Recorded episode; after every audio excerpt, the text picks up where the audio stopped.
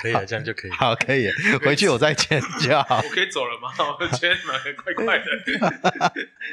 我跟你讲，哪一天你真的做那个，你真的认真做 podcast 的话，你要夜配的时候也会这样子。所以你知道为什么我买的设备我在家从来不敢用？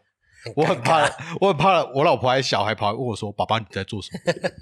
你为什么要讲这种话欸可是我想过说，我要不要跟我小孩录一集？？”我觉得可以，他应该会觉得很好玩，尤其是从耳机里面听到自己声音请支的时候。援收听。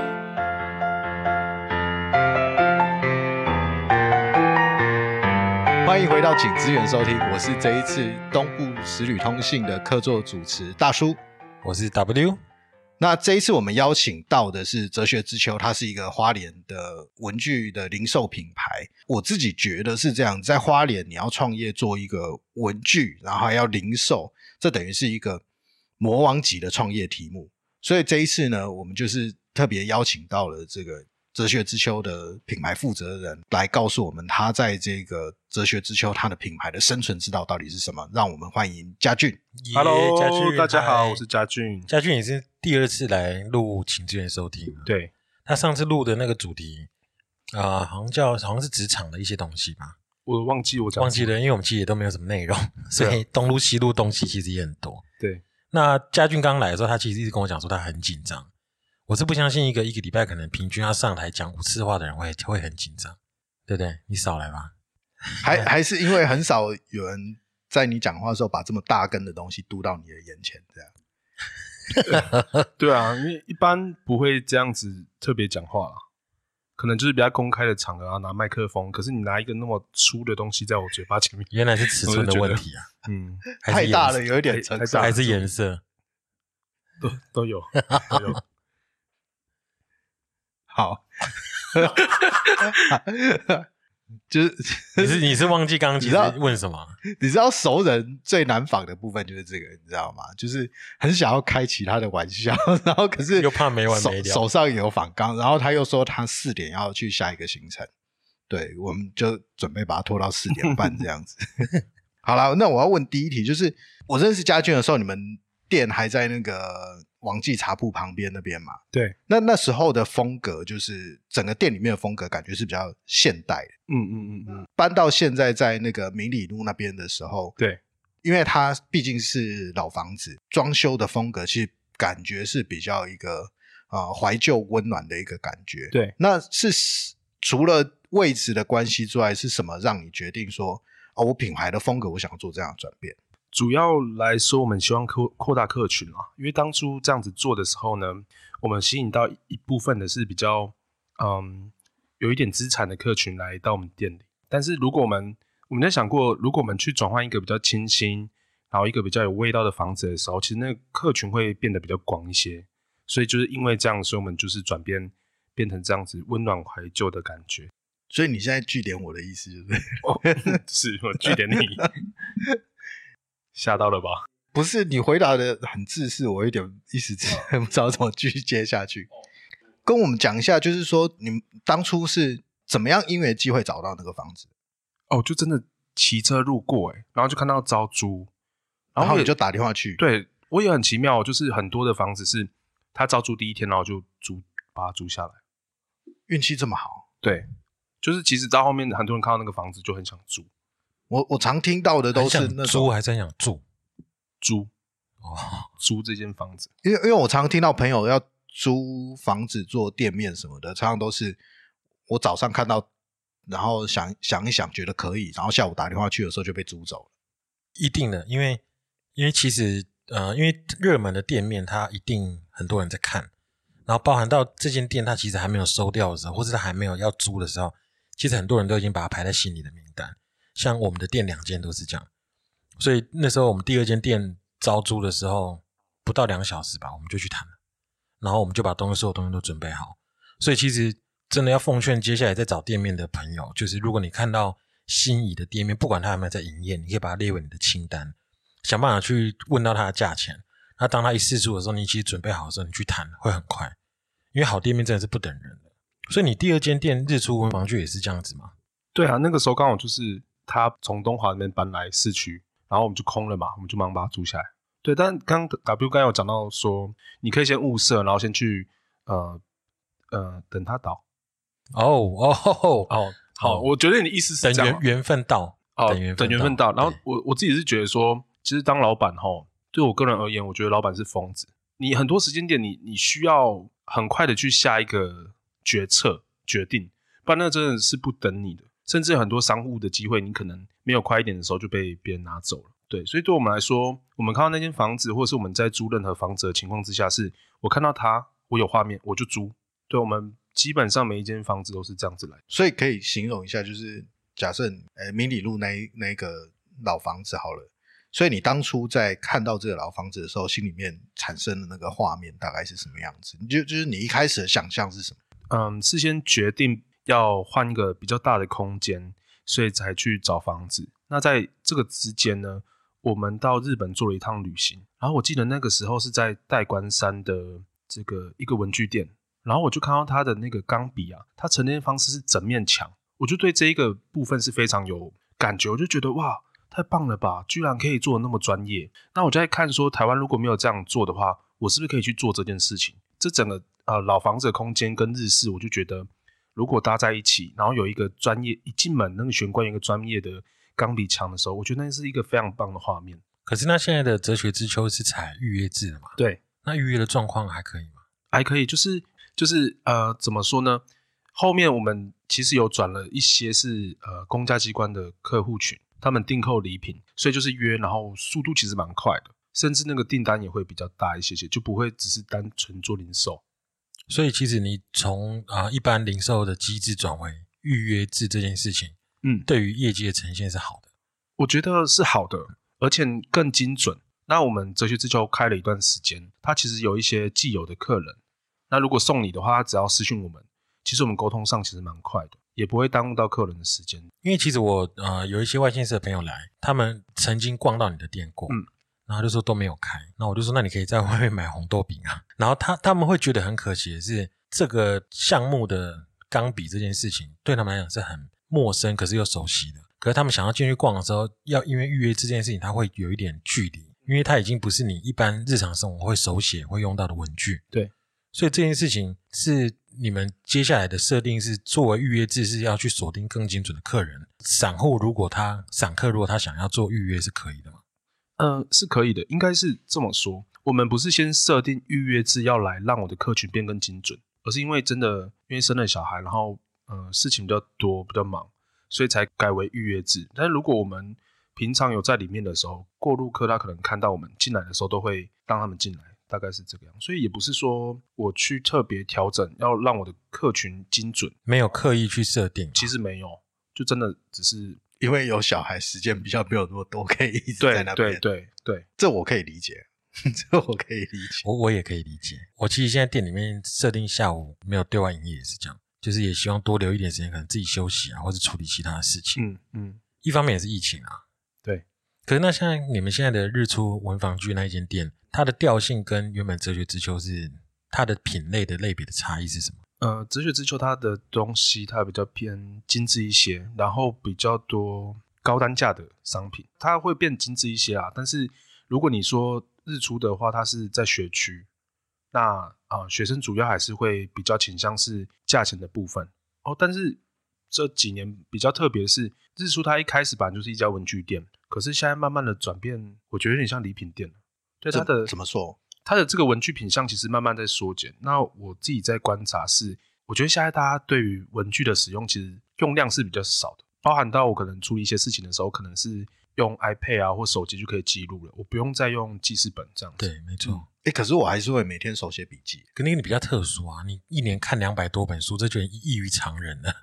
因为我我这人本来就不正常的意思。对对，像我是可能五年看一本书，所以我的笔可能五年也坏不到一支，但其实我觉得记事本是一个好东西啦，是好东西啊。就是你记的时候，你的印象第一个比较深刻，因为你经过手写跟你眼睛看到它，然后你放在你的包包里的时候，其实你有时候拿出来翻一下，你就知道说哦，我接下来行程或者是我要做的事情是什么。所以你知道，像我的背包一直里面有一本，有一直有一本笔记本，嗯，我用了大概七年，然后我写大概五分之一而已，是那种四十页的那种，是不是很薄，那个已经超薄了，我我用不完。那我的我的文具袋那个笔袋就是七年前装好的，我到现在连里面的订书针都没有买过第二盒，因为其实已经我我像我的习惯就已经慢慢会习惯用手机了，然后跟我的厂商联系，可能是类别的产业类别的关系，嗯所以我对于文具的依赖就真的没有那么高。嗯我知道为什么了，因为像我还算是一个受雇的身份，那所以像我们自己公司就会有一个状况，就是说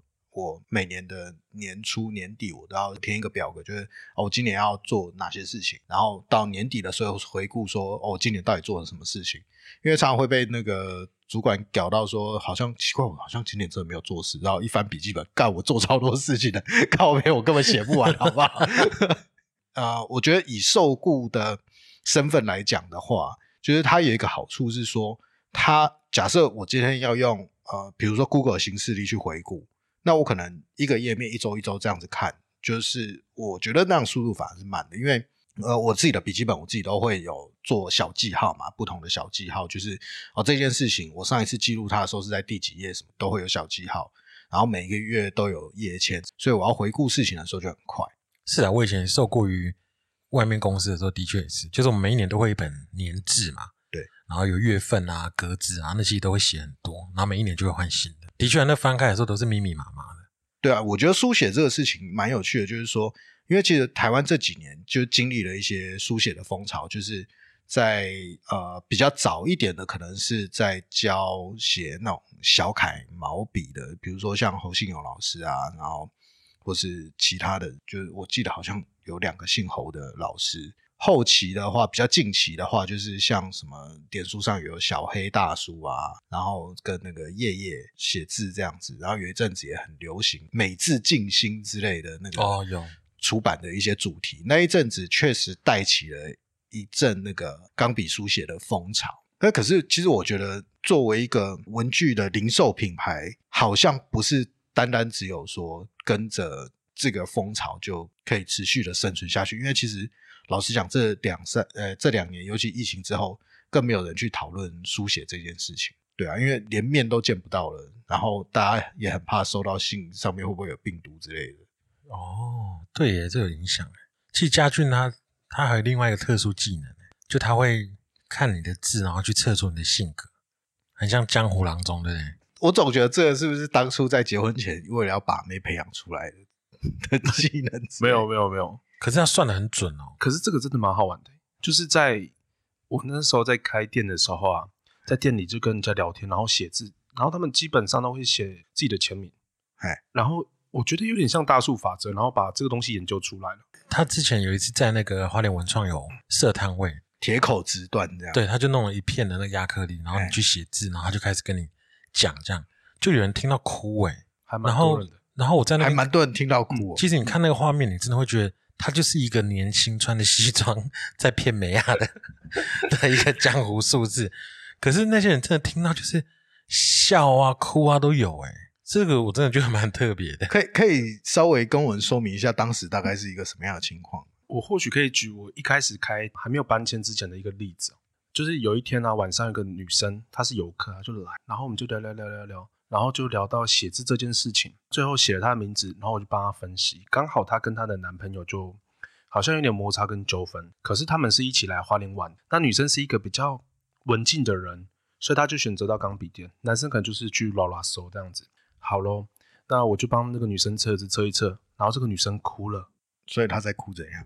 那、你有抱她吗？我我没有抱她，我不敢抱她。好，这个时候那时候你老婆在你背没有没有没有没有，就是他我老婆不在，就只有我们两个人这样。哦，然后对，就是在那个小空间里。哈，那个时候呢，她男朋友就打电话来了，然后那个女生就接起来说：“哎、你在哭什么？这样这样这样。”那个男生把那个女生骂了一顿，他说：“天哪，你怎么会相信这样的人啊？他这样算，然后你还哭，你还把你的事情这样掏心掏肺跟他分享，讲了一堆这样。”他说：“那个男生说我不信，你跟那个老板约，我明天过去找他。”就隔天呢，我们就约了早上十点，然后她男朋友就来嘛，就聊聊聊，她男朋友就哭了。天哪！其实那都是大数法则啦，很妙吧？威霆，威霆，你你等一下写，你看你会不会哭？如果没有哭的话，你也要应急两滴眼泪 也。要一起。不是我的意思是说，我觉得你会哭。听你这样子叙述，会觉得这个事情太太玄幻。嗯嗯嗯，就是、就是有一个人，你看了他的字，然后讲一讲讲一讲，他就哭了。对 就你要你要不多你要多给我一点细节，我 要不然我就他就签李要不然冠威，然后要要不然 这个事情因为我觉得很像鬼故事。对这个事情，有一个人突然半夜来我店里，是个女的，然后她在纸上写她自己的名字，然后她就突然哭了，靠鬼故事吧？这鬼故事他吗？他有脚吗？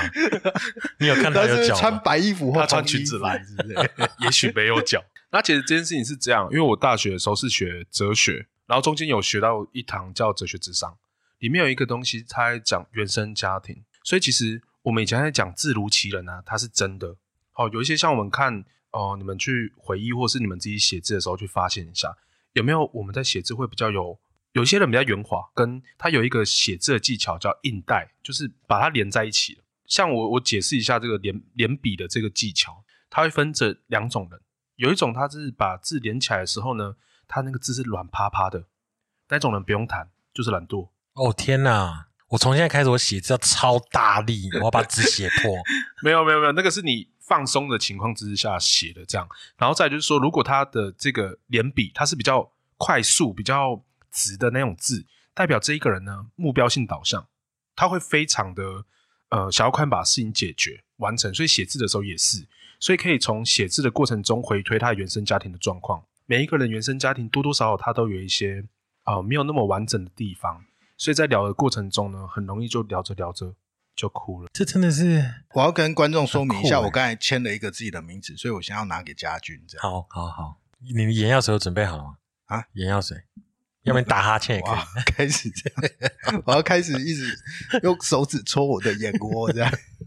我这边说一下好了，就是我觉得自己当了父母之后，我发现一件事情，就是当了爸爸之后，我觉得最深的感受是，我终于可以理解我爸也是普通人，我开始可以理解他小时候对我的那些不耐烦到底是为什么。哦，我我其实也是，以前我都会想说，哦，问个两句没不耐烦，那么生气，现在合理啦，现在遇到自己女儿，就是哦，哦，烦死了。有的时候早上起来啊，或是假日的时候，我觉得女儿总是比较爱撒娇。可是我我不是那种很喜欢人家撒娇的那一种，我就觉得你就睡醒了，你睡醒了，你要起来你就起来，就是不要一直在那边弄来弄去。天哪，我超爱的，我超爱我女儿不行哎、就是我觉得要起来就起起来啊，该去做什么事情就去做什么事情，这样我就是那一种。可你爸以前也是这样吗？没有，因为我爸在我小时候其实都不太在家的。哦，嘿，因为我我算是爷爷奶奶跟姑姑带大的，我我这样看这个字哈，你应该会在国高中左右，它会变一次字形。以前的字应该会比较刚毅一点，就是比较有棱有角。以以前的字就是国高中的时候就会比较硬一些，有棱有角，方框会比较线条会比较直一些。好像也差不多、欸。我觉得如果你说写字的习惯改变，我觉得这几年有稍微做一些变化。可是国高中到五专的时候，你讲那个有棱有角的时期，其实没有，就是国高中就结束了，嗯就是它延续到比较后面。嗯因为我是学工科的嘛，对，然后我学工科是被要求要练那个工程字工程字，，对对对。对，等线体跟仿宋体两种。我要说的是，你的整个字形里，它的大架构都在，但是以前看起来应该是比较偏有棱有角，更硬一些些的。我看起来是这样。我在看的时候是第三个字，它有勾起来，一点点勾起来。你平常写字会这样吗？平常写字，其实我没有特别注意，就最后一笔的时候，会勾吗？平常都差不多这样子。就是会勾一点点。有的时候有，有的时候没有，不一定。有的时候写字的时候，你可能停在那个地方，我觉得有时候是因为我习惯写字是比较用力的，嗯嗯嗯，对，所以我每次选笔记本有没有？对我那个纸的磅数不能太薄，哦，因为比较用力就了，对因为我写字一定会透过去，嗯，所以我不能选那个磅数太薄的纸。呃，我目前这样看起来是需要被注视，就是从小到大的时候，你会想要被人家看见，那东西是在你字形里产生的，哦，因为你在第一个层哎的尾巴要把它挑起来，跟那个尾又把它勾起来。第三个字你说有意无意，可是还是会有一点这样挑起来的时候，那代表你想要在字里呈现，你想要给别人看到这件事情，就会跟原生家庭有关。有没有开始鸡皮疙瘩？还还没来吗？还还没有到，还没有到，还没来还没有到那个点。这这东西是会有连结的，嗯就是你你的这个字形里，你勾啊，你挑啊，特别是最后一个你要去做的那个动作的时候，像很多人他可能是呃伟大的伟，他会特别拉下来，很多字他是尾巴那种，你就拉下来，那拉的特别长，或是勾的特别大的时候，那代表他缺乏程度是更大的。那有可能来自于哎很多状况哦，有可能是来自于不够，比如说爸妈偏心，所以老二可能会比较发生这样的事情，爸妈偏心，老大也会啦。然后再就是说，因为我在家是老幺，嗯，我必须老实说，我从小到大就是呃，我我觉得跟家俊讲的状况有一点相反。我从小给太多，对我从小到大是很不希望被注视，因为我是长孙，然后又是老幺，因为上面两个姐姐嘛，所以阿公阿妈、姑姑什么的亲戚，就是感觉那个视线都在你身上，那个事情其实很讨厌。所以，所以我刚才说，我刚才蹲得很久，我在想这件事情。两个方式，一个是你很缺乏，一个是给太多 （too much），满出来满出来，就是这两个状态会产生在字上面满我都出来，漫出来但是。我们想想哦，如果你给予太多的爱，我觉得这是跟教育有关系。你给予太多爱，给予太多资源的时候，也会有问题。所以所以你想，嗯哦，我不是说你有问题啊，我不是说你本人有问题，就是没有，因为我知道也会有问题，所以是什么问题？你你看到你刚刚你刚刚讲的是说你不想要被注视，对，那也代表说你长大的时候很多事情你是不想要注视，不想要被注视，其实我一定很低调哎。对啊，所以你有可能是那种老二哲学，你就想要躲在，也不是躲在，应该要站在后面，你不想要当第一个人，多数时间可能是这样。可能认识我比较久的朋友就知道，说我在回花莲之前有帮朋友在啊、台北的易碎节演一出舞台剧。事后形容这段历程，我都会说，其实那个过程是很好玩，没有错。可是如果现在问我的话，我会说，其实我没有那么喜欢当演员，我宁可当编剧或制作人，我不想要当演员这个角色，因为呃，我觉得演员是把你自己的身体借给导演或编剧，那我没有这么想要把身体借给导演或编剧，在我身体里面装入另外一个人的的那个状态。对我要回回到刚才嘉俊讲的，就是说，呃，可能从小太多注视了，太多注视的情况下，我觉得有可能就会像你讲的，我不想要让别人的东西就一直往我身体里面塞，或者往我脑袋里面塞，这件事情确实会有。所以我刚刚看完这个字啊，跟你聊了这些，那就代表说有一些事情其实还没有被完整的解决，那个东西会潜意识的在你心里，所以还是产生在这个字里。所以它其实我在聊这个字啊，它没有一定的好或不好，甚至像有一些那种原生家庭很缺乏，那个特别适合去当业务，因为他有想要的东西，他有想要名声啊，或是钱，或是被爱，他在业务里面找得到。那你的部分呢，会变成是你如果是这样的一个一个经历哈，你会比较想要在幕后，或者是你不想要被别人控制的时候，你就可以去想想这件事情呢，在你的家庭、你的生活，甚至你的工作里，它会变成是什么样的状况，或是它会产生什么样的效应。那也或许是可能有时候卡关的时候，你想想这两个东西会有关系。哦，你你知道，其实我认识家俊的时候啊，他没有帮你算命过，对不对？有的哎，后来后来有，后来有，可是因为我这个人写字本来就是十次大概有十二次都长不一样，可是他讲的那时候对我的分析，我觉得还蛮准的。可我当然不会哭啦，哭就真的太就哭，我可能会抱他，会爱上他之类的。啊，你不是已经爱上我了吗？可是我认识家俊的时候，我觉得家俊是一个很特别的人。那个特别人就是他给我的特质是两种，就是他其实是一个既严肃又幽默的人。所以我觉得在他身上的那个冲突，我常常在跟他聊天的时候，我都会觉得很奇怪。就这个人是很特殊的，就是他严肃的时候，真的，你看他在工作或是什么，他就是，可你在跟他耍耍白目的时候，他他可以比你更白目哎、这我觉得很难得，因为可能是太幼稚的关系。啊，可是我自己就会，就是对这样的人，我就比较没有办法，因为我我很容易搞不清楚他什么时候在开玩笑，对，然后我因为你蛮震惊的，我也是很容易就突然觉得 过头的那一种。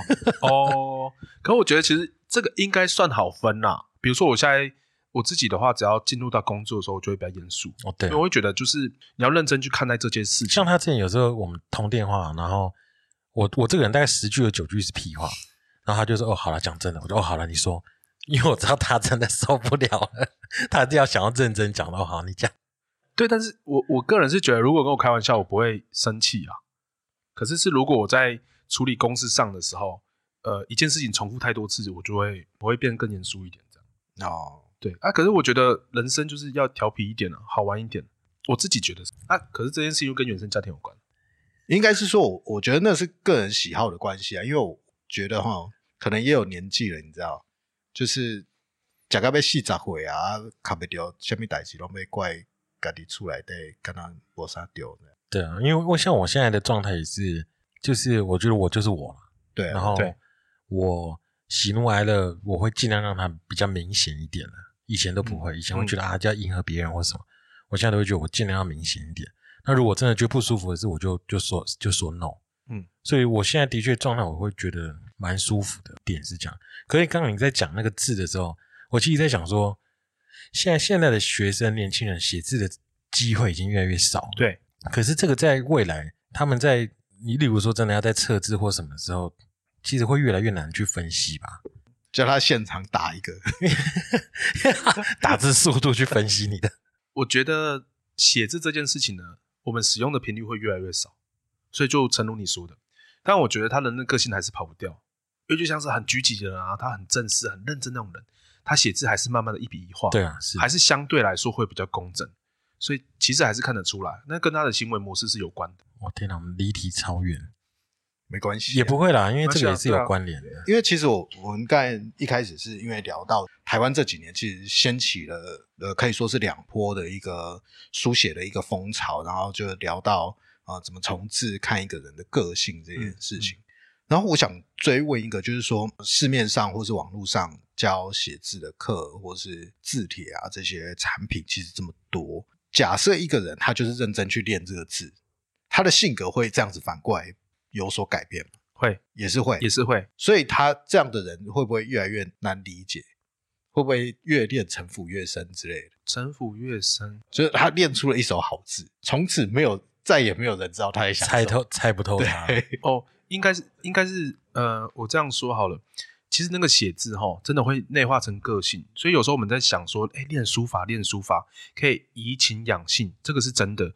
但是呢，有一些人他特别练的时候呢，他说，哎，你看，你看我写的字，有些人他会觉得说这很漂亮，或者是他会想要把他的字啊拍在网络上面给大家看，像之前那个写字楼啊，就是他们会盖嘛写字楼，然后大家跟着一起写。可是会有一个问题，就是啊，我们在看那个字的时候，你看那个字是用刻出来的，我不知道怎么解释，是刻出来，哦它不是真正就是行云流水，然后他的意念在上面的，它是刻出来的。所以像刻出来的人，这个人就是比较 gay 白，所以还是他其实还是可以看得出来这样子。就是那个字太就 over 看起来对，对太刻意对就是的那种，对，就好像玻玻尿酸打打太多。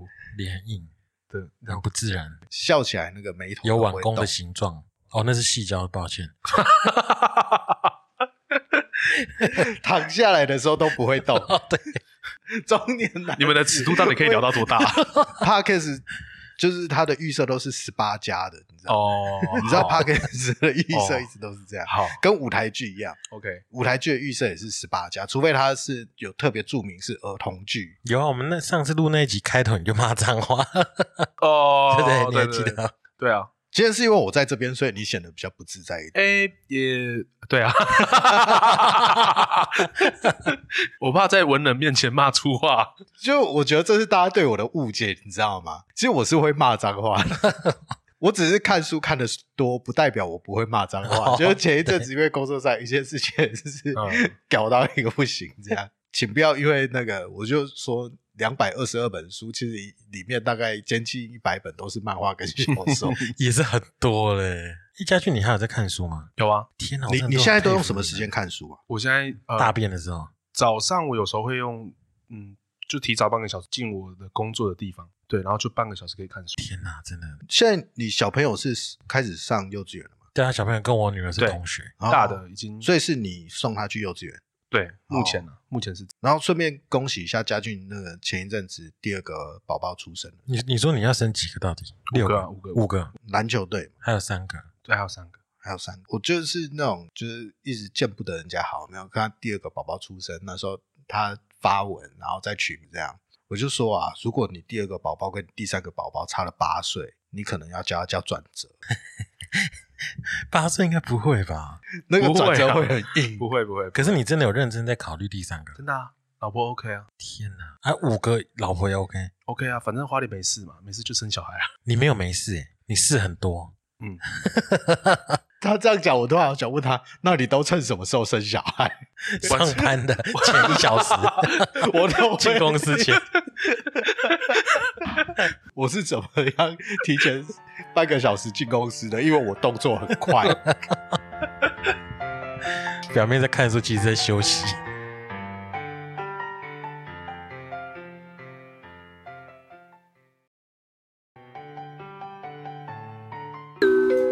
请支援收听。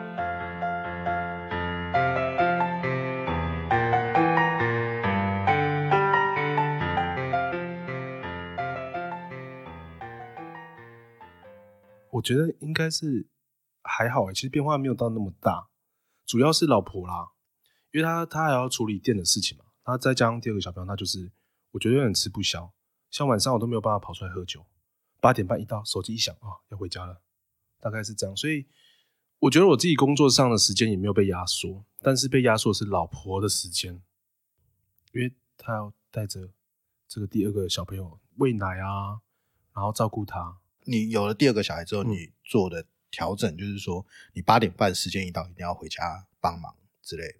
对，现在还在月子中心吗？没有，已经出来了。已经出来了。嗯所以八点半回家之后，你都在做什么？先坐下来看一本书。没有，没有，没有时间看书。这时间呢，会有很多的东西要洗。哦，对啊，是啊，奶瓶啊，嗯嗯，而且你老大现在也三岁多，也是最皮的时候。对。然后那个时候回去的时候，刚好帮老大洗澡，然后洗完就开始做家事，然后开始洗东西。真的，每天例行没有公事都这样。我我现在大的快六岁嘛，小的也是三岁，回到家也是一直在洗东西。对啊，洗不完呢，洗不完啊。超烦。原本想说啊，两个都不用喝奶了，应该就没有那么多东西要洗。活动力好了之后，就开始洗衣服啦，因为他们换衣服会换很多嘛，然后洗碗也洗不完，因为他们会一直吃东西。才刚吃完晚餐哦，然后又跑来，爸爸我要吃麦片。我女儿也是一直天跟我讲要她吃麦片呢，因为她每吃必掉，每天都在扫地扫那些麦片，真的是扫快翻脸了。我每次拿给她，我都跟我都跟她说拜托不要掉，拜托。最气的是，小女儿会怕扫地机器人，吸尘器不怕哦，她怕扫地机器人，她逼着你一定要自己去扫。哎，我怎么觉得可以录一集育儿的啊？尤其是爸爸录一录一集。现在我们身边这些朋友约约，大家可以录一集哎呀，我，录可以一季都可以。我们开一个系列叫“地方爸爸”，地方爸爸去哪？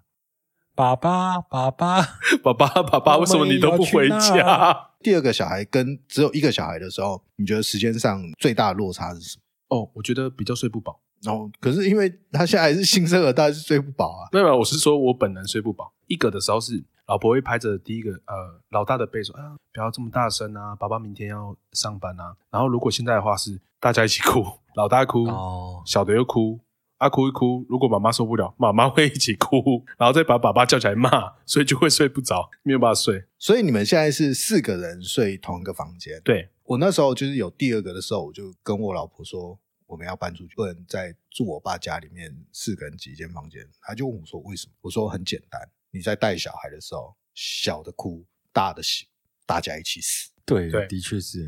我现在就是这样子，可是你儿子睡觉都会起来啊，现在大的还是小的？大的，大的比较不会醒。所以他会被小的吵醒，然后就会跟着哭。，对，而且他可能被吵醒之后呢，就看着妈妈在喂奶，我不知道会不会心理不平衡呢、就是会看着妈妈看着弟弟，然后就哭，弟弟哭，然后他跟着一起哭，这样子。可能如果是妹妹的话，状况就不一样。我看起来他算是蛮疼弟弟的啦，也不会跟他吃醋。可是晚上这次我就是晚上那个时间我就不知道，因为他半夜可能起来的时候，以前都是妈妈抱着他，对，然后现在变成妈妈抱着弟弟，去学校，爸爸都在做什么？上班跟睡觉，嗯，所以 好残酷哦！所以晚上我就会去抱我儿子，他就会把我推开。来不及了，来不及了！我我说真的，来不及了。对啊我我女儿也会，连摸她手都会生气。因为我大女儿跟小女儿就差很多，就是我小女儿那时候出生的时候，因为刚好我不是说我们那时候知道有小的时候，就决定要搬出来，那所以小的我老婆在坐月子的时候，我就几乎都在弄新新家的事情，然后呃大的就主要是由我照顾这样。跟大的差最多的就是大的以前小时候是我帮她洗澡，我帮她吹头发，跟弄什么弄弄到快三岁这样子，然后等到小的出来之后，就几乎都是我岳母帮他洗澡，都不是我老婆洗澡，都是我岳母帮他洗澡，然后我老婆在顾他，因为。那大的时候，我还有陪他一起坐月子，所以一个晚上起来五次换尿布的这种事情，我有经历过。这样大的就比较黏我，然后小的就是他想要玩的时候才会跑来找我，然后大部分的时候他只要有什么心情不好还是怎么样，他就会找妈妈这样子，真的会有差。你看我那时候其实也不过就是错过他大概一个多月、两个月的时间，这样后面反应就会差差很多。是是真的。你知道我女儿现在回家，她都会跟我点名。今天那谁谁谁又怎么样？谁谁谁又怎么样？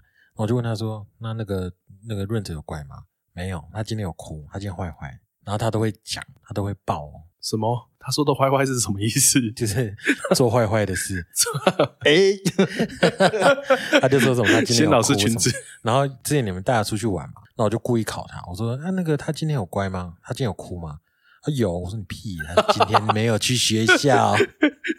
所以他一直抹黑我儿子。”对，没错，你女儿回去有跟你说她有交男朋友？没有哎、可他有跟我说他跟一个女生很好。之前下课的时候，他就会说他要去跟他有约在公园。那我们就真的吗？我们就带她去，然后大概快一个礼拜，那个女孩没有出现过。然后我女儿每次下课还是会说：“我跟她有约去跟我说，妹妹，人家放鸟你一个礼拜，你就不要再相信她。你去学校跟她讲说你都骗我。还是看不到的同学？哦，谢，其实他去公园都有看到他。她觉得很好玩，就她跟我讲说：“爸爸，那个妹妹今天住我们家。”哦，哦，爸爸那个妹妹在你背上，难怪我量体重变重。哎，我女儿回家会，呃，她小班的时候就班上有男同学说那个我女儿是他女朋友，然后我就呈现一个你有问过我吗？下一句更更猛，然后她说我有五个女朋友，你再讲一遍。诶那你现在这样子工作上，你说睡眠不足？可是因为你越来越忙，我看你就是工作的项目越来越细，可是这些会影响到很多吗？还是其实因为反而家庭现在的状态是这样，所以导致你更有能量去面对你的工作？我觉得碰到这些事情的时候，你就会想要自己去调整，不管是你的时间或者是你的营运模式。所以在我们调整过程中呢，发现我们其实一直很不想要做的是批发这件事情，可是我们现在真的在做。那批发这件事情，相对零售来说，它的不管是量，不管是金额，不管是稳定度，对我们来说是比较好的。经过这样子的调整，营运状况其实倒还还算可以。可你们批发是批给当地的吗？对，然后还有我们有做到一些公家机关的生意，这样子。所以其实你们不算是现在不算是一个完全零售为导向的一个品牌，只是你的服务内容多了一些啊。对，我是觉得，因为这疫情对我们来说，我们本来就有做网络，可是现在是逼着你要去做，不然在花莲，我真的觉得零售业真的不太可以做。我自己的观察因为是这样人，流的关系啦。人流跟消费力道，对哇，现在消消费力道费力道的确真的真的差蛮多的。疫情之后感受特别明显。疫情那一段时间是人没有出来，可是是这几年我发现这个消费力道真的是差蛮多的。他拿一个五六百块的东西在想说这个东西要不要买，我能理解。可他今天拿的是一个二三十块的东西在那边考虑说他要不要买，我就其实我在思考说，那是不是跟整个大环境是有关的？的确，因为我们自己店面，我们餐厅一楼是一个零售卖场嘛，最近就有推出一些那种饰品，可能你买几件加一块就可以再得到。客人已经达到三件的门槛，他只要再买一个加一块钱，他就可以得到另外一个。照理讲，这个其实在以前的概念，可能多个一两百块，我当然要买啊，一个才六十块、八十块，他想老半天呢，然后他就说，嗯，他觉得不要。没有没有，我这样听起来是是大叔你去买饰品吗？啊，没有啊，他不想被你控制，哦，他不想要照着我的游戏规则玩，他他不想被控制。真的是没有，因为我每次进那个 W 店里，我都是经过一楼的时候说，我跟冠威有约，然后我就直接上楼。因为我们一楼面向也是比较女性女性向的东西啦。哎，可是你刚刚提到这件事情，我有时候去便利商店，他说，哎，两个有七九折，或者是加多少有什么东西这样，哎，我真的觉得我也不想被控制，哎，我反而不想要去完成他想要我完成那件事情。我觉得有一件事情是我我自己感受到的转变啊。我自己搬出去之后，房子变小，你要放很多小朋友的东西，你小朋友东西放一放，其实房子就差不多满。所以有很多时候买东西不是买不买得起的问题，一直在那边想说，我买回家我到底要放哪里？嗯，而且好麻烦。对，又要收什么换什么。然后有的时候又很怕买什么，然后带回家被小朋友弄坏之类的。啊，我会，没错，我也是。所以我觉得那个想不是有没有能力消费的问题，嗯，而是我买回家好麻烦的，我我有更多事情要善后要处理，好可怕。所以其实零售市场，你看它慢慢的一直在下滑的阶段，其实它不一定是买气跟线上通路崛起的问题，它有时候反而是因为人口数越来越少，对，然后导致现在有家庭的人来讲，我们会觉得买这些东西是很占位置的。那我们这一族群的人已经都年纪都已经到这个层级了，我们自然买的东西变少，那你越年轻的那些人本人口就本来就更少了，所以就导致一个恶性循环。我的认知是这样，所以其实我看到你们的转变，我是觉得很好，因为它不是因为疫情而去设定的，嗯嗯，是因为你们的生活习惯、生活模式，对，慢慢让它顺理成章、自然的变成现在的这个样子。那如果依你现在，因为家俊很年轻嘛，三三十，三十，超年轻的，对啊，我都已经快接近四十了，然后像冠威啊，然后之前喜文来啊，他们都要陪我一起装老这样。都说哦，我们就快四十，喜文你也才几岁而已。也不过才三十刚出头，然后硬被说成快四十，结果在场快四十的只有我一个这样。因为我刚刚要讲什么我忘记，我也是整个忘记，嗯，我刚才在讲什么？对了，我要问的是，以你现在的年纪啊，在花莲做不管是零售业，或是别的产业，或是别的项目，要做创业这件事情，以你这几年的角度来看，你会想要给他们一些什么样的建议？可以很残酷，都可以。因为我记得你之前有说过，就是还是会有很多人问你关于创业的问题。嗯，对，所以假设呃，就像冠文讲的，以你自己的经验为出发的话，在花莲这个地方要创业的话，嗯嗯你可能会给什么样的建议？年轻人，假设我们讲说二十六七岁那个年纪，可能就是已经毕业了，然后出来工作有两大概两三年的经历，这样他有一天突然觉得说我想要创业，给他什么建议哦？我应该只会叫他好好加油吧。因为你说给建议的话，因为在花莲这个呃做生意这件事情呢，它蛮诡谲多变的，还包含是你未来碰到的人啊事情，所以其实很难很难跟他讲多讲些什么。可是那像你有参加两个商会嘛？嗯，那这个商会在对于你的事业的或是店面的结合，你觉得它的帮助力道够吗？应该是说我参加的这些社团，有一个它不是纯粹就是说，哎，我今天要做你生意的那种，反正那个地方是做联谊跟公益居多，它不是以商业为导向。但那个反而很有趣的是，你在社团里面付出很就是越多的时候，别人看见你，他就会开始去帮你介绍生意，或者是哦，他刚好有一些需求的时候就会找你，那是信任感的培养。其实有啦，有帮到一个区块。就是说，过去我们以为加入这样子类似像商业性质的社团，就是外界可能不在这个社团里面会认为说，它可能是一个呃，好像大学 EMBA 那样子，就是大家老板去交朋友这样子，然后交了朋友，彼此就有生意的往来。那实际上它比较不是这个性质，它大部分都还是带有一些公益的目的。当你在这个社团里面这一些领域里面，你发挥的越多的时候，越容易被其他的社团成员看见。当然，这些社团成员都有一定的呃能力跟财力的基础。那在这个条件底下，你被看见的次数越多，他们对你的信任感就越高，相对的就会带来其他的一些商业机会。可以这样子理解吗？可以，哦，好，他帮我总结。因为我觉得我们被前面的来宾宠坏了，你知道吗？哦，你说他们的话，前面的来宾，呃，喜文也很能聊，世明哥也很能聊，所以家俊很不能聊。昨天那个杰森哥，他毕竟是导游嘛，他说话起来，他会大概重新组织一下你的问题，然后用他理解的方式，大概再陈述一次讲给你听。可是我觉得，因为家俊跟我们太熟，我每次看他表情，他都看着我，好像一副就是这个事情你明明就知道。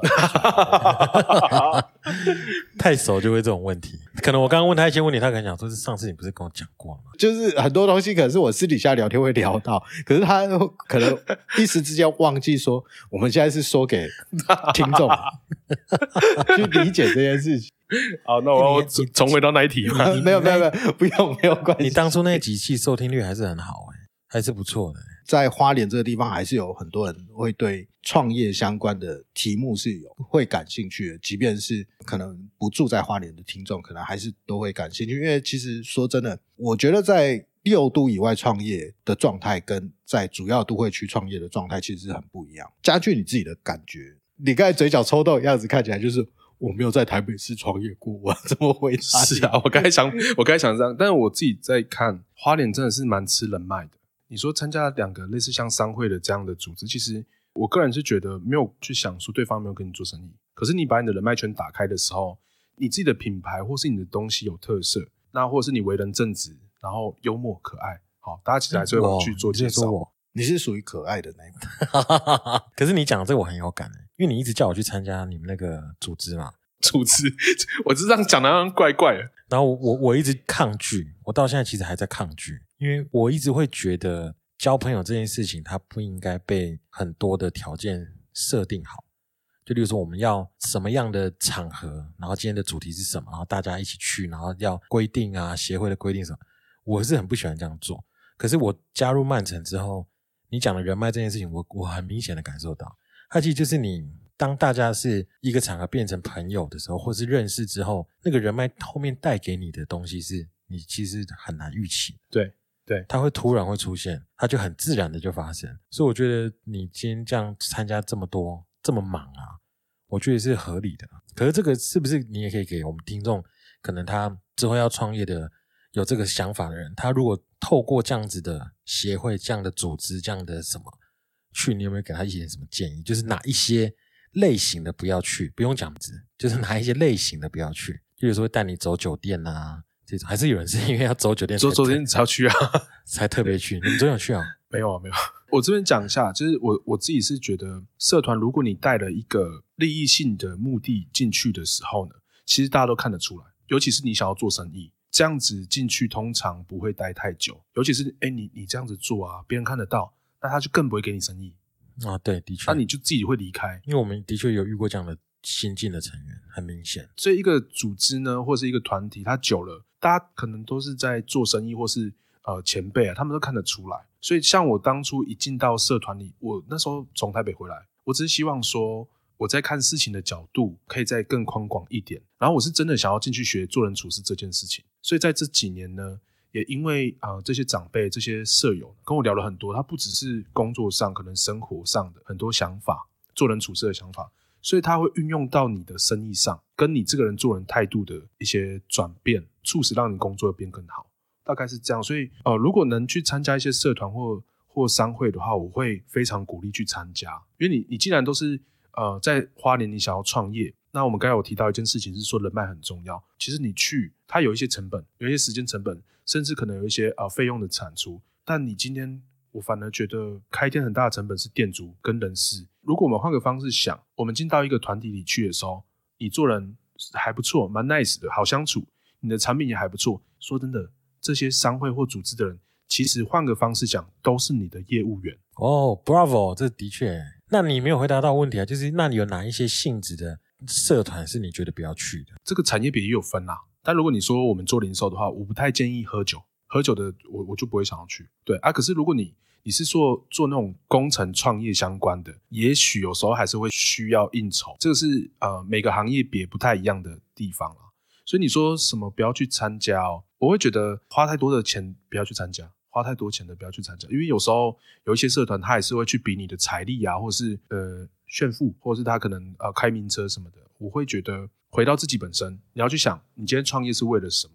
你可能很想要赚很多钱也好，但是我个人觉得不管如何呢，我认真觉得家庭是你很大的一个支撑的力量。不管你再怎么样创业，怎么样辛苦啊，你只是想要让你家变更好，所以就不要失去你原本的这样目的。所以我想延伸你刚才讲的话题，就是往前追问一点，就是说你自己的本业收入应该也算还可以过得去这样子。当初是什么促使你投入就是创业这个区块，然后又一直在做转型啊，然后展店啊这些动作？我觉得最最主要是我的老婆吧，因为看她在创业的过程中呢，可能有一些东西想不通，有些事情我觉得在原地打转的时候，我就会去提醒她，就提醒提醒，很多事情会反过来问我说：“哎，那你觉得可以怎么做？”然后我就陪着她一起做了。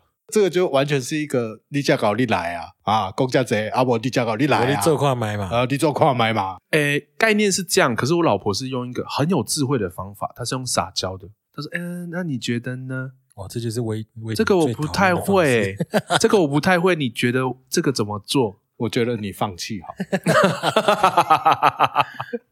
所以就是为什么我曾经会单身很久的原因就是这样。你觉得呢？我觉得放弃好。哎，可是说说回来，你问我这个问题哈，我觉得我那时候可能也会有一点想去帮他，一个很大原因是因为，因为他父母也是都在做类似的产业，这样。呃，有一天我就很不了解为什么他在东华的店啊会打九折，我就说，哎，那你的店为什么打九折？他说，因为我妈的店在旁边啊，我妈的店也打九折。我就问他说，那你妈的店为什么打九折？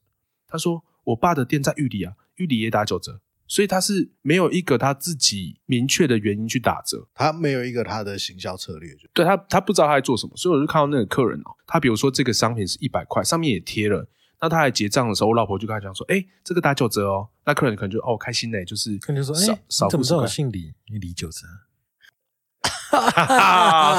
哇！哦。哇！哟呼，哦，所以那时候我看到这件事情的时候，会想要去帮他啦，要让他更知道说他为什么想要去创业，呃，跟为什么呃想要这样子做，这样行销方式对他来说到底有什么好处？因为上一次我刚好也跟世明哥聊到接家业或是跟家人做类似行业的状况，我觉得确实会有一些很潜在的呃限制，就像家俊刚才讲的，就是他老婆他妈妈店在旁边，妈妈打九，那我也打九折。妈妈为什么打九折？因为爸爸也打九折。很妙哎，这个。他他很容易受到限制，可能他爸爸有想法，对，就爸爸就说哦，哎，我以为是妈妈先打九折，我才打九折，到底是谁先打九折？你为你为什么要忽略我们两个？没有，他在想说时间快到了，时间快到了。所以你当时就是有发现到，就是可能你太太在这一个方面，她可能呃，我觉得有一部分就像你前面一直提到原生家庭的因素，嗯嗯所以他会有一些东西，他没有试着去发展出自己的想法。那反过来讲，就是说，假设今天要作为一个创业的人。能不能建立出自己的价值观，跟你判断事情的逻辑，这件事情会不会很重要？我觉得非常重要，因为还有一个例子是，那个时候我老婆的爸爸就说：“哎、天哪，你怎么一天到晚往外跑？你就是找了几个工作伙伴，然后你就离开店里。可是对我来说，我的想法是我离开店里是在去做生意，我是在去拓展我的人脉，这样可以去把我的呃这个资源更有效利用。如果我今天老板我卡在一个柜台的时候，说真的，我现在时薪一六八，那我没有办法发挥到一个比较大的一个效益值。可我觉得这个是上一代的想法，因为上一代会认为你创业、你开店，你就是要在店里，对对对，你要在店里看着所有的客人发生的事情。可是我觉得某某种层面来讲，现在的时代已经不是只有这样子能做生意，因为你需要很多外部的资源跟外部的人去串接对任何一个环节。可是当你在店里看的时候，你的视野其实久了，你就真的就只在那个墙壁里面了，你看不到外面的世界，是真的。这件事情发生的时候呢，呃，我都很想问一件事情，那怎么开分店？对不对？那就不要开分店。爸爸直接回说：“那就不要开啊！啊，我够叫你去开分店。所以我觉得会有很多的反思啦，就是我们听到父母亲他们可能做生意的方式，但是我们一定要我们自己做生意的方式啊。我这样说好了，像我们有一家店在东华嘛，那那个时候呢，岳父就是会觉得说，哎，那你可以觉得做到很多学校学校的生意，可是我们发现东华的很多的采购，在我们看起来，它很多是上网买。直接上网，人家寄这个发票给他做核销，很多已经是这样子。那我要怎么再去对口东华大学这一个市场，其实很难。所以我们变成是在做零售嘛。那零售端卖的东西跟批发的东西又不一样，给学校的东西又不一样。可能爸爸那边他有一些想法，说：“哎，你要放这个货啊，放那个货。”那我们就必须要很清楚，我为什么要放这些货？那我的客群是谁？我又要透过一些数据的东西，很理性的去思考这件事情，就不能说哦，爸爸说哦打九折哦，那我就打九折。我很好奇，就是你会跟你岳父吵架吗？不会假设你们意见相左的时候，你你大概都怎么处理？听爸爸的，不是你，你有在跟人家吵？你有在跟人家吵架吗？我我会跟他吵架，但是我绝对不跟我岳父吵架。你知道为什么吗？因为家业未来是我老婆接。哎，不好笑吗？啊，这这个我 get 不到，我也 get 不到因为因为我我我脑袋里面还还卡在我刚刚的问题，你问你问，我我的意思是说，呃，假设好，今天他呃，今天你岳父说打九折，，对，那可是你意见跟他相左的时候，你你 你会跟他说，嘿丢，爸爸我刚刚丢，怕高这个我唔丢啊，会这样吗？应该是说他如果假设他说哎打九折，我会问原因，我会说哎爸爸，那呃这个打九折呢是会让这个客群变更大吗？还是说这个收益他怎么去换算？我会这样子去问他，他其实会告诉我但是多数的时间，我觉得爸爸很棒的一点是，他会让你去尝试任何的方式去做生意，他不会主导你特别有一些事情说哦，你一定要这样做。除了在柜台，长辈都有一个他自己觉得是底线的东西。呃，对。但是这件事情后来又经过沟通，爸爸后来知道说，哎，我们在做什么事情，他就比较能理解。我的态度跟你一样，我对我岳父也是对爸爸说的都对，我对我爸就不是这样。当然了，自己亲生的就是不一样。对对对，我我也是啊。亲生的爸爸特别会忤逆他，对对对，就跟我女儿，我跟她讲什么，她都没有在 Hugh 来，没错。就所以所以我会很好奇啊，就是说，因为我觉得很多创业或者是说继承家业这种，都是很多都是中小企业嘛。那中小企业其实大部分里面的成员都是家族成员，嗯，对，所以他有的时候会很难公司分得很开。在这个情况下，变成说你有很多公司上的冲突，很容易变演变成家庭上的冲突。所以你们有遇过类似的状况吗？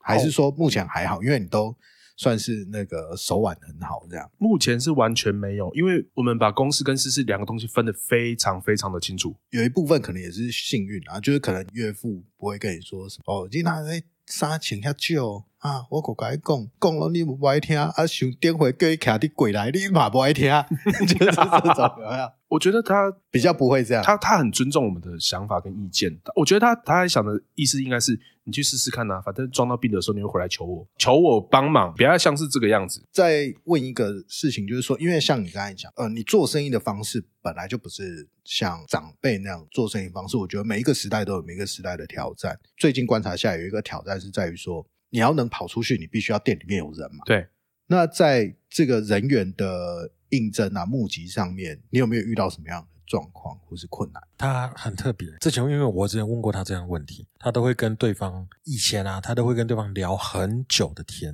然后去了解这个人整个家庭背景、过程状况，他再慢慢去分析说这个人适不适合。可他到现在，他时间有越来越短，有比较短一点越。来越短所以你曾经也有找人一起坐火车去台南之类的，那是市民哥才讲，不懂他吗？他没有 get 到，对不对？听我们的节目就知道了。好啊，市民哥那一集可以听一下。他的老板在找人才是用这种方式，哦哦哦哦就是找一个人陪他坐南回火车，然后到了之后，其实根本没有要干嘛，然后就是浪费他的时间，然后其实在在认识他这个人。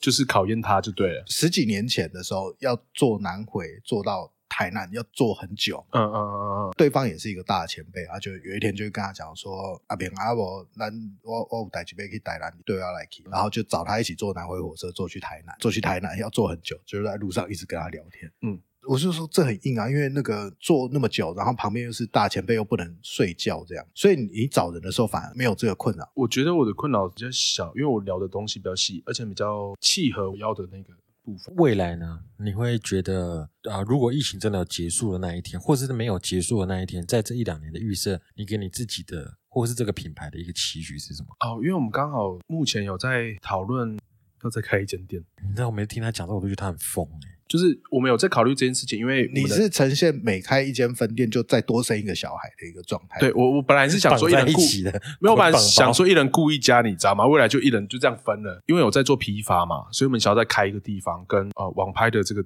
这个部分全部做结合在一个地方，所以我们在考虑的是再去扩一个地方，还是说我们把花莲目前的店呢去整并更完整的一个地方去做这样？所以这个还在进行当中，还没有一个确定的结论，对不对应？该已经快确定了。以他的想法，看起来应该是会直接在有一家店，然后做网拍跟批发这样。你不觉得他很疯吗？我常常跟他聊，他都跟我讲说他们在开一间店，我说天哪，这个人真有病。所以他可能五个小孩是指说，因为品品牌也是一个小孩嘛，一个品牌一个小孩，加上现在两个五个了，再开一间店刚好第五。应该是这样。他的表情没有 get 到我们的点，没有，我我是要真的要生五个，然后开五家店啊，没没季家俊，我觉得他是一个年轻人可以为榜样的一个角色，就是不管是家庭、工作、人生态度跟正向这件事情，我觉得都可以依他去做很多的参考。可如果有一些迷途的年轻人，如果真的有机缘遇到家俊，你可以其实可以试着跟他聊很多你心里的一些事情，因为他会把你聊到哭。所以如果你很久没有哭，你也可以去找他。泪腺有一点堵住的对，就可以找他聊聊干眼症的来可以找我，干眼症 可以治疗干眼症的啊。隐形眼镜戴太久，现在应该很多女生都有这样的困扰，眼睛很干。我刚刚有跟你提到关键字这件事情，对你想要下什么关键字给我们的听众？这关键字就是有听前面几集节目，其实观众、听众会知道，就是你上我们的东部十旅通信的那个 Line It，输入今天这一集的关键字之后呢，你可以得到这个品牌它提供给你的一个酷碰券。哦，好，这酷碰券的优惠礼呢，你可以先不用透露，嗯可是加入之后呢，他就会知道他今天得到的是什么优惠。好，那我可以取一个俏皮一点的可以啊，我们前面也没有正经的这关键词啊，大家都取什么啊？嗯，听就知道了。好，那我来喽。好。哔哔宝宝，哔宝宝，哔 哔哔宝宝，哔宝宝，爆米花，这个要有年纪的才会知道这个 是要用英文还是中文？用中文，中文。哔哔波波，哔波波哔波波，对，哔哔波波，哔波波。那我们重复一次，就是哔哔宝宝，哔宝宝。OK，这是所以能到店里还唱出这一首歌的人，对对对对对对对。就像以前大麦克一样，对对对对，大 不用了，你只要输入 Lite，输入哔哔宝宝，哔宝宝，你就会得到一张不知道是什么的兑换券。对 OK，好，那我们今天节目就到这边，感谢大家，我是大叔，我是 W，我是家具，拜拜，拜拜。拜。宝宝。好闹要是知道这个梗的人，年纪要很有哎、